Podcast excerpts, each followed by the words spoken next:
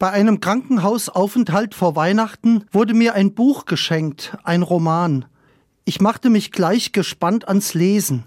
Die unfreiwillige Auszeit ermöglichte dies. 1995 erschien dieser Roman. José Saramago hat ihn geschrieben, in portugiesischer Sprache.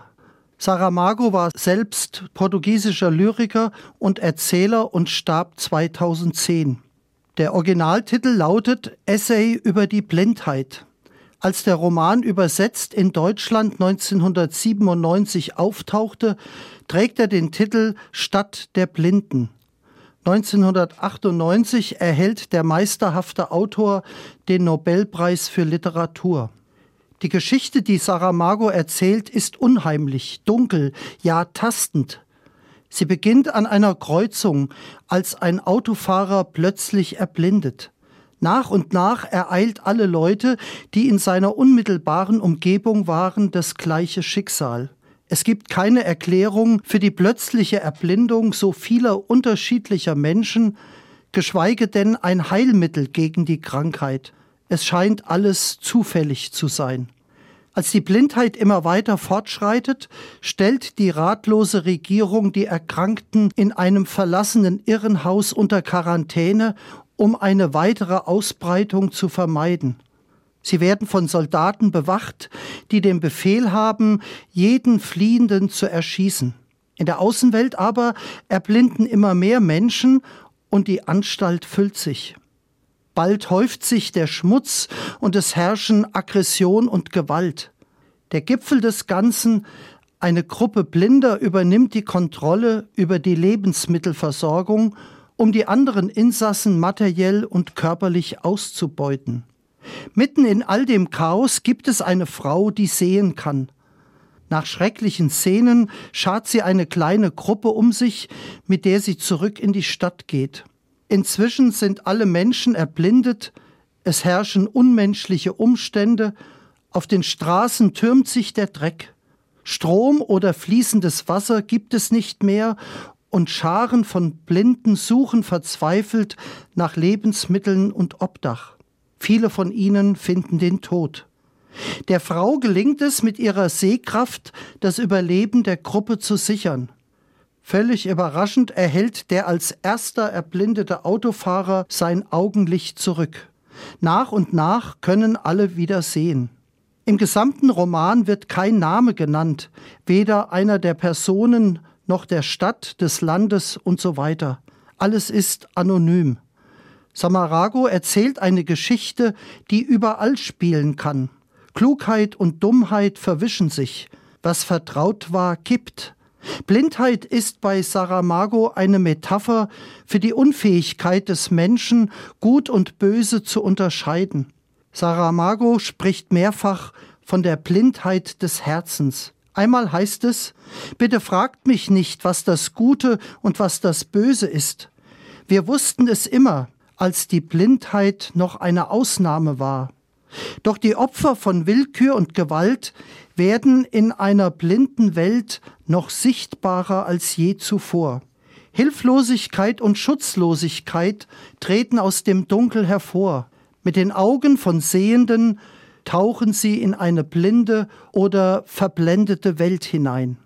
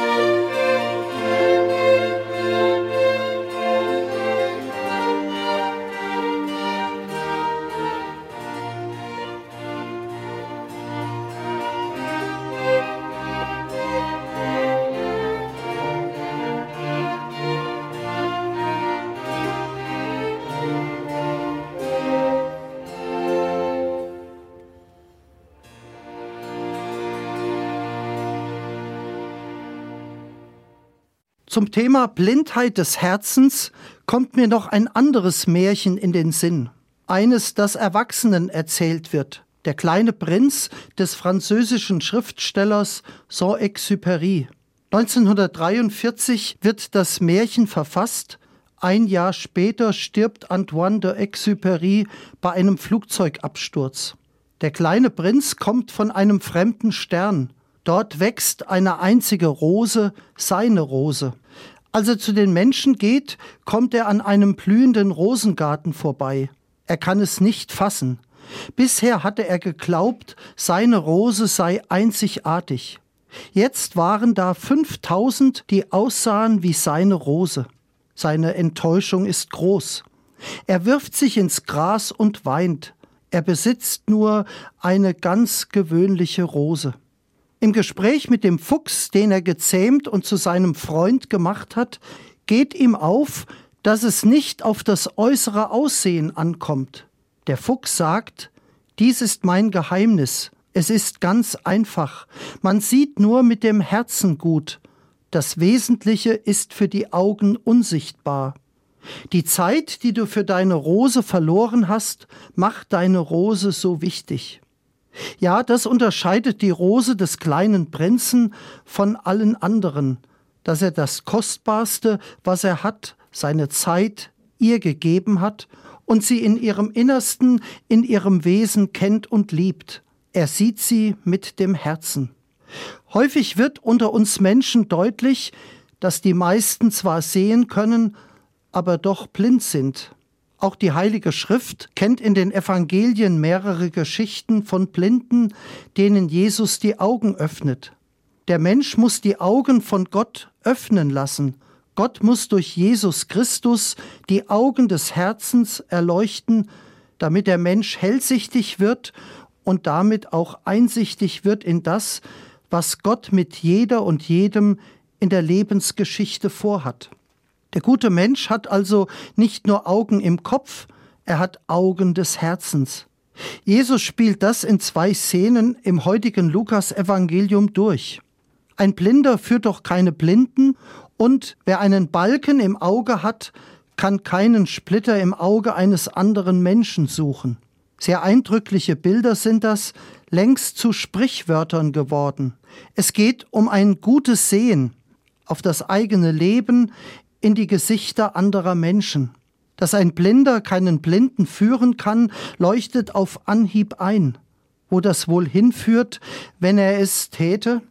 Dann verheddern sich gleich zwei Menschen und fallen aufeinander und übereinander. Anschließend finden sie sich noch schlechter zurecht als vorher. Ich höre sie grummeln, wo sind wir denn jetzt? Was war das denn? Doch wie so oft können auch Menschen, die gut sehen und alles im Blick haben, blind sein. Blind für die Sorgen und Ängste von Menschen, blind für den Hass, der sich hinter scheinbar vernünftigen Gründen versteckt, blind für die Wahrheit, die unter Fake News begraben wird. Dafür gibt es keinen Augenarzt und auch keine Medizin. Entsetzt sehen wir Blinde in den Abgrund fallen, wir sehen gar, dass Blinde andere Blinde ins Unheil führen.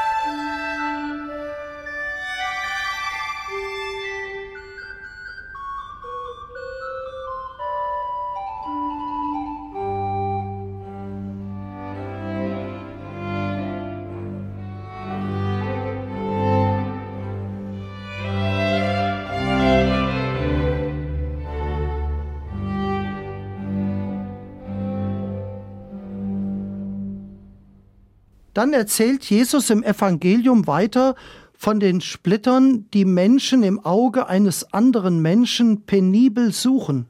Und zwar ohne den Balken wegzunehmen, der ihre eigenen Augen so ausfüllt, dass sie überhaupt nichts mehr sehen können. Blind sein heißt das. Das Missverhältnis Splitter-Balken ist so groß, dass ein Mensch förmlich darüber fallen muss. Was gemeint ist, ist auch einsichtig. Wenn Fehler, dann bei den anderen. Und diese Fehler werden gesucht, sie werden ausgeweitet, sie werden, wenn es sein muss, aufgebauscht. Realität? Realität ist, was wir daraus machen. Der Splitter, von dem Jesus spricht, ist sprichwörtlich geworden, der Balken auch. Nur werden diese Worte Jesu ernst genommen? Es braucht die rechte Sichtweise des Menschen. Darauf geht Jesus im Evangelium ein. Dass ein Blinder nicht die Aufgabe eines Blindenführers übernehmen kann, bedarf keiner Diskussion. Das ist von vornherein wohl allen klar. Aber welche Sicht gewinnt der Mensch mit einem Balken im Auge? Mit klarem Blick sieht man mehr als eine Kamera, die nur das äußerlich Sichtbare festhalten kann. Ein offenes Auge und damit auch ein offenes Herz kann zum Beispiel wahrnehmen, wo Grenzen beim anderen liegen und die Überforderung bei ihm beginnt, wenn wir auf seine Beschränkungen nicht achten, wo Gefahren lauern und es für uns brenzlig werden kann welche Wege in eine Sackgasse führen oder sich Auswege auftun, um sich aus schwierigen Situationen zu befreien, welche Mühe sich auf Dauer lohnt und Segen bringt. Solange einer einen Balken in seinen Augen hat, entgeht ihm oft, wo er sich tölpelhaft verhalten oder vor sich liegende Möglichkeiten nicht genutzt hat. Er bleibt hinter dem zurück, was im Leben möglich wäre. Jesus möchte, dass der Mensch sich nicht selbst kleiner macht, als er wirklich ist, indem er den Balken in seinem Auge belässt und sich stattdessen mit dem Splitter im Auge des Nächsten befasst.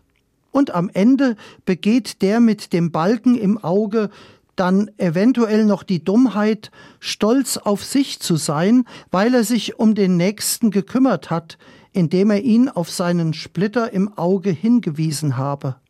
Jesus sagt, nein, fang bei dir an. Entferne zuerst den Balken aus deinem eigenen Auge.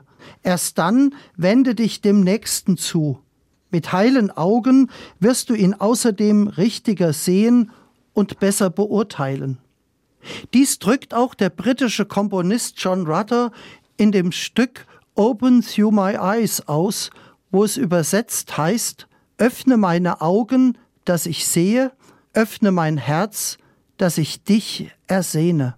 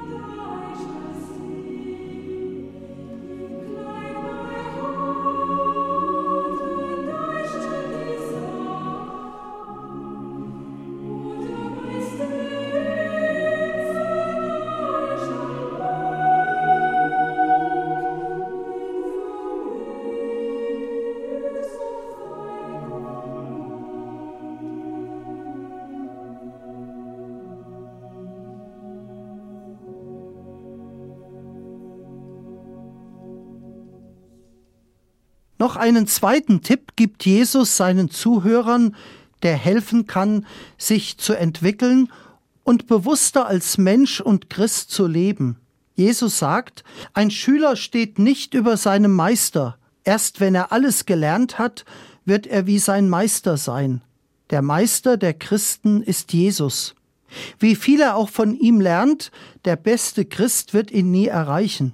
Aber im sich vergleichen mit Jesus haben die Menschen die Möglichkeit, sich zu kontrollieren, ob das Denken, Reden, Handeln seinem Denken, Reden und Handeln nahe kommt. Dies sollen jede und jeder auch für sich anstreben. Es ist nun einmal so, wovon das Herz überfließt, aus den Kräften bilden sich die Früchte, die wir erbringen. Wer eher Neid, Streitsucht, Schadenfreude, Hinterlist, Prahlen und Angeben im Herzen trägt, dessen Früchte sind bitter, stachelig und hart wie Stein. Wohingegen das Herz überwiegend gefüllt ist mit Liebe wie bei Jesus, werden bei aller Unvollkommenheit im Menschen Früchte heranreifen, die den Namen tragen Frieden, Freude, Langmut, Güte, Wohlwollen, Freundlichkeit, Treue, Sanftmut, Ehrlichkeit. Samen für diese Früchte hat der Schöpfer jedem Menschen ins Herz gelegt, damit sie wachsen, blühen und reifen können und unter den Mitmenschen spürbare Frucht bringen. Dann würde auch so manche Blindheit des Herzens geheilt und der Mensch könnte tiefer schauen, denn man sieht nur mit dem Herzen gut.